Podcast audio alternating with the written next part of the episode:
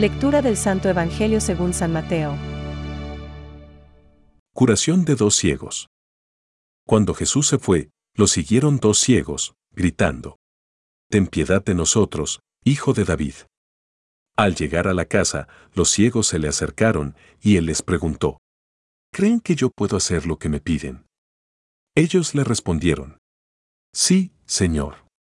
Jesús les tocó los ojos, diciendo. Que suceda como ustedes han creído. Y se les abrieron sus ojos. Entonces Jesús los conminó. Cuidado. Que nadie lo sepa. Pero ellos, apenas salieron, difundieron su fama por toda aquella región. Es palabra de Dios. Te alabamos, Señor. Reflexión. Jesús les dice. ¿Creéis que puedo hacer eso? Dícenle. Sí, Señor. Hoy, en este primer viernes de Adviento, el Evangelio nos presenta tres personajes. Jesús en el centro de la escena y dos ciegos que se le acercan llenos de fe y con el corazón esperanzado. Habían oído hablar de Él, de su ternura para con los enfermos y de su poder. Estos trazos le identificaban como el Mesías. ¿Quién mejor que Él podría hacerse cargo de su desgracia? Los dos ciegos hacen piña y, en comunidad, se dirigen ambos hacia Jesús. Al unísono realizan una plegaria de petición al enviado de Dios, al Mesías, a quien nombran con el título de Hijo de David. Quieren, con su plegaria, provocar la compasión de Jesús. Ten piedad de nosotros, Hijo de David. Mateo 9:27. Jesús interpela su fe. ¿Creéis que puedo hacer eso? Mateo 9:28. Si ellos se han acercado al enviado de Dios es precisamente porque creen en Él. A una sola voz hacen una bella profesión de fe, respondiendo. Sí, Señor. Y viven. Y Jesús concede la vista a aquellos que ya veían por la fe. En efecto, creer es ver con los ojos de nuestro interior.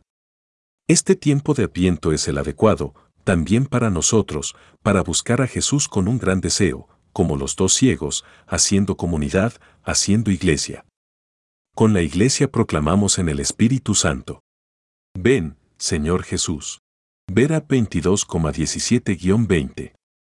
Jesús viene con su poder de abrir completamente los ojos de nuestro corazón y hacer que veamos, que creamos. El adviento es un tiempo fuerte de oración. Tiempo para hacer plegaria de petición y sobre todo, oración de profesión de fe. Tiempo de ver y de creer. Recordemos las palabras del principito. Lo esencial solo se ve con el corazón. Pensamientos para el Evangelio de hoy. Enséñame a buscarte y muéstrate a quien te busca. Porque no puedo ir en tu busca a menos que tú me enseñes, y no puedo encontrarte si tú no te manifiestas. Deseando, te buscaré. Buscando, te desearé. Amando, te hallaré y hallándote te amaré. San Anselmo. Jesús mismo, cuando enseñaba a rezar, decía que se hiciera como un amigo inoportuno. Rezar es un poco como molestar a Dios para que nos escuche. Es atraer los ojos, atraer el corazón de Dios hacia nosotros. Francisco. La petición apremiante de los ciegos. Ten piedad de nosotros, Hijo de David. Mateo 9,27, oh, Hijo de David, ten compasión de mí. Marcos 10,48, ha sido recogida en la tradición de la oración a Jesús. Jesús, Cristo, Hijo de Dios, Señor, ten piedad de mí, pecador. Curando enfermedades o perdonando pecados, Jesús siempre responde a la plegaria que le suplica con fe. Ve en paz, tu fe te ha salvado. Catecismo de la Iglesia Católica, número 2.616.